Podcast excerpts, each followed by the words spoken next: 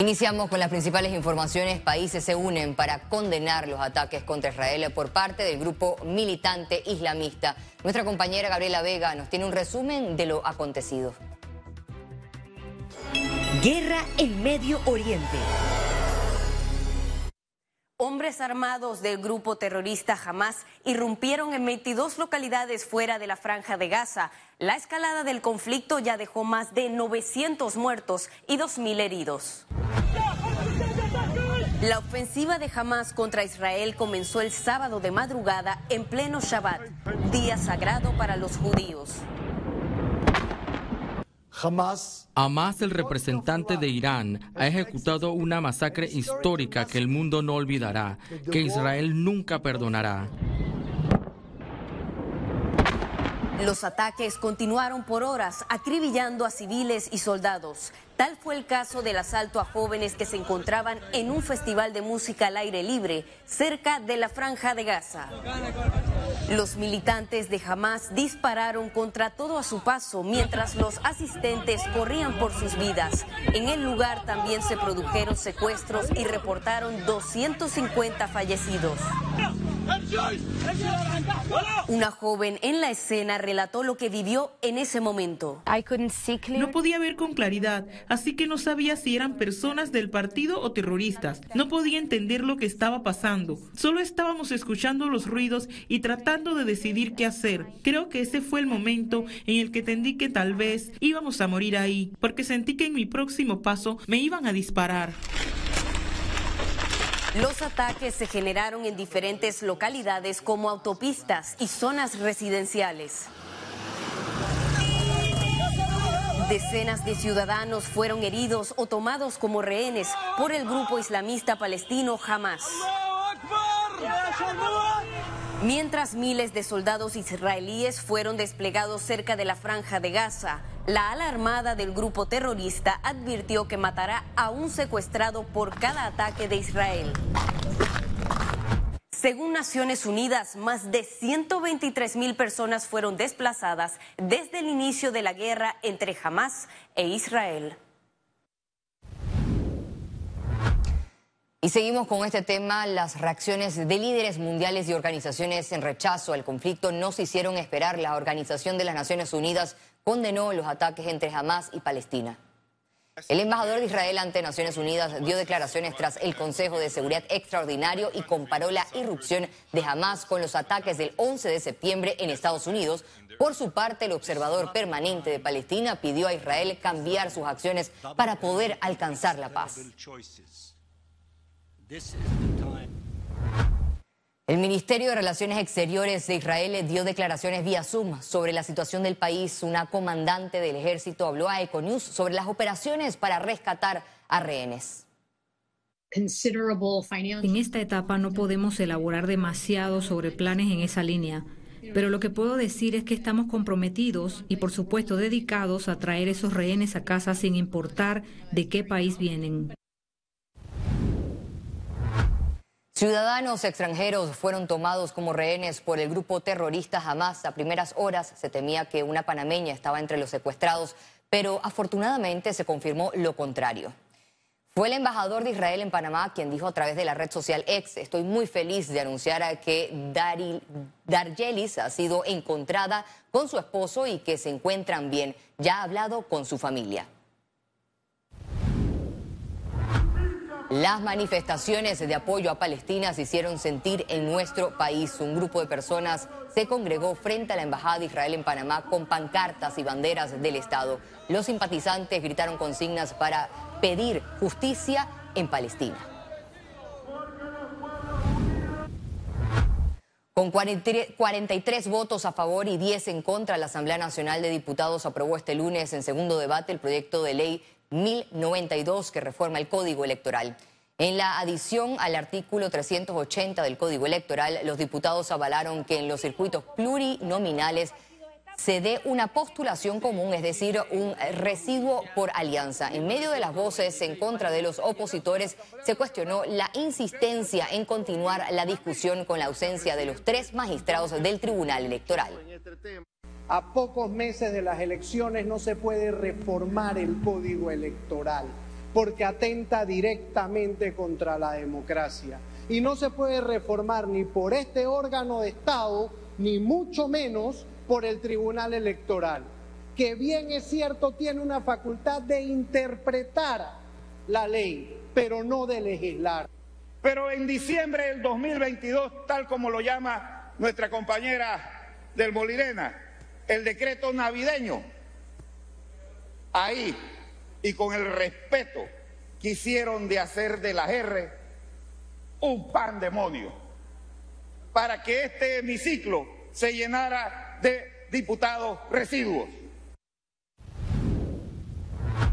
Continuamos en el plano nacional. Las señales de opacidad de la Asamblea Nacional genera cuestionamientos luego de la aprobación de 780.2 millones de dólares a puerta cerrada.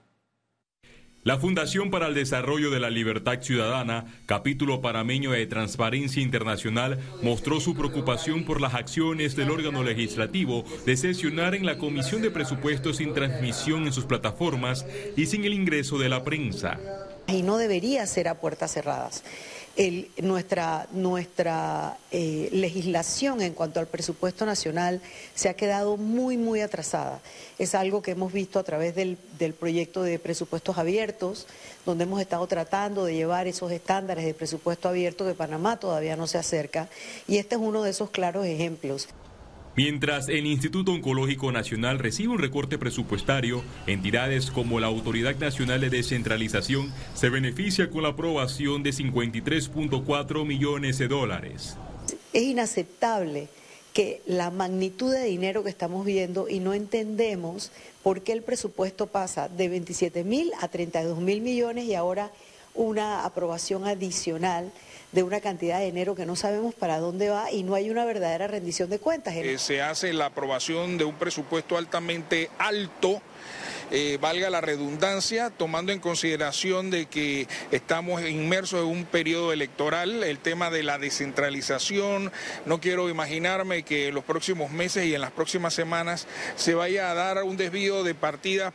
El ex vicepresidente del Colegio Nacional de Abogados, Alfonso Fraguela, manifestó que la ciudadanía debe estar pendiente de lo que pasa en la Asamblea Nacional. Estamos inmersos en un modo política donde todos están en esa posibilidad tratando de ver cómo se reeligen.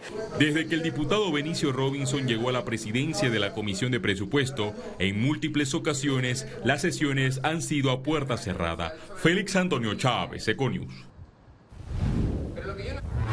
El expresidente Martín Torrijos fue notificado este lunes por parte de la Fiscalía del PRD sobre la apertura de su proceso de expulsión del Partido Revolucionario Democrático.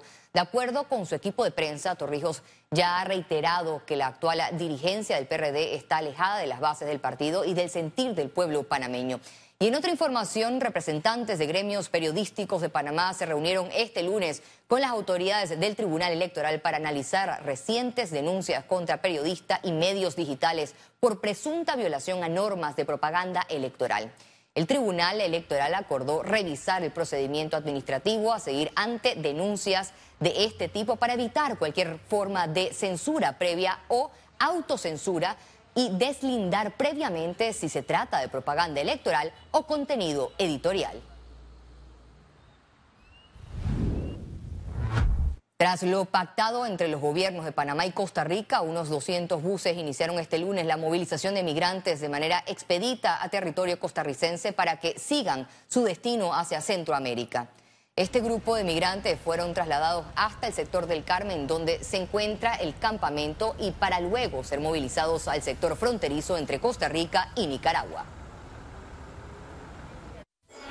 Economía. El gobierno de Panamá busca acelerar la revisión del Tratado de Libre Comercio con Estados Unidos con el objetivo de revisar cinco productos sensitivos acordados en el tratado, como lo son el arroz, carne, pollo, cerdo y lácteos. Este TLC fue suscrito entre ambos países en 2007 y entró en vigor en 2012, eliminando de inmediato los aranceles a más del 80% de las exportaciones de Estados Unidos de bienes industriales y de consumo a Panamá. La administración actual, el presidente Laurentino Cortizo, ha dicho con toda claridad eh, nuestra, nuestro planteamiento y es elevar el tema de la preocupación que tienen eh, sectores eh, como la producción de carne de cerdo, los productos lácteos, el arroz, la producción de pollo, que son productos sensitivos de la economía nacional. Nosotros negociamos eh, hace 16 años el Tratado de Libre Comercio con Estados Unidos. El tratado no es malo, el tratado tiene cosas muy buenas, pero en el caso del sector agropecuario eh, fue eh, fallido lo que se negoció. Nosotros siempre del lado de los productores dijimos que había rubros sensitivos que debieron establecerse claramente en el tratado, estableciendo cuotas de importación. Actualmente, el territorio nacional tiene un déficit de 800 millones de dólares por el Tratado de Libre Comercio con Estados Unidos. Y para poder que haya una revisión, tienen que estar las dos partes. Y efectivamente, Estados Unidos no va a hacerlo eh, de manera muy fácil. Yo siento que lo que tendríamos nosotros que buscar es que el Tratado de Libre Comercio, TPC, no afecte directamente a los productores de arroz. Las asociaciones de productores aseguran que no han tenido acceso a vender sus productos en el mercado americano, ni mucho menos a los volúmenes de importación que el país cedió a Estados Unidos. El Ministerio de Economía y Finanzas de Panamá guarda la esperanza que el país salga de la lista del Grupo de Acción Financiera Internacional a finales de este mes durante la reunión plenaria de la institución intergubernamental. Nosotros nos hemos comprometido como jurisdicción, como país y como gobierno al cumplimiento sostenido de estas acciones hacia futuro. Y creo que los evaluadores se fueron altamente gratificados, eh, muy contentos por la información que le pudimos transmitir y por ese ecosistema que hemos creado de regulación, prevención y sanción contra las actividades ilícitas, principalmente relacionadas con el blanco de capitales, financiamiento de terrorismo y la proliferación de armas de destrucción masiva. El fortalecimiento institucional es la clave en este tema. El Ministerio de Comercio e Industrias lanzó la tercera edición del proyecto Agroindustria Competitiva que alcanzará a nuevas micro, pequeñas y medianas empresas. Los segmentos económicos industrial y agroindustrial se constituyen en dos de los de mayor crecimiento en el país. Prueba de ello es que el sector de agroindustria registró un alza de 19% en sus exportaciones durante los primeros siete meses del 2023. Definitivamente nuestro sector agroindustrial de la pequeña, eh, mediana y, eh, industria necesita mucho, mucho ese acompañamiento para que pueda crecer, para que ellos puedan llevar sus productos no solamente en un tema de lo que están haciendo ahora, sino a futuro. Eh, en esta ocasión estamos apuntando todavía a las 100 MIPIMES y dándole seguimiento a las MIPIMES de las versiones anteriores para no, no dejarlas solo. Las aerolíneas Air Transat y Sunwing, que operan vuelos turísticos directos desde Canadá, reiniciarán sus operaciones a partir del 2 y el 3 de noviembre en el aeropuerto internacional Scarlett Martínez, ubicado en Río Hato, provincia de Coclé. Estas aerolíneas tendrán cuatro frecuencias semanales y ampliarán sus servicios a cinco a partir del 21 de noviembre del 2023. Este aeropuerto procesó hasta el mes de julio de este año más de 45 mil pasajeros.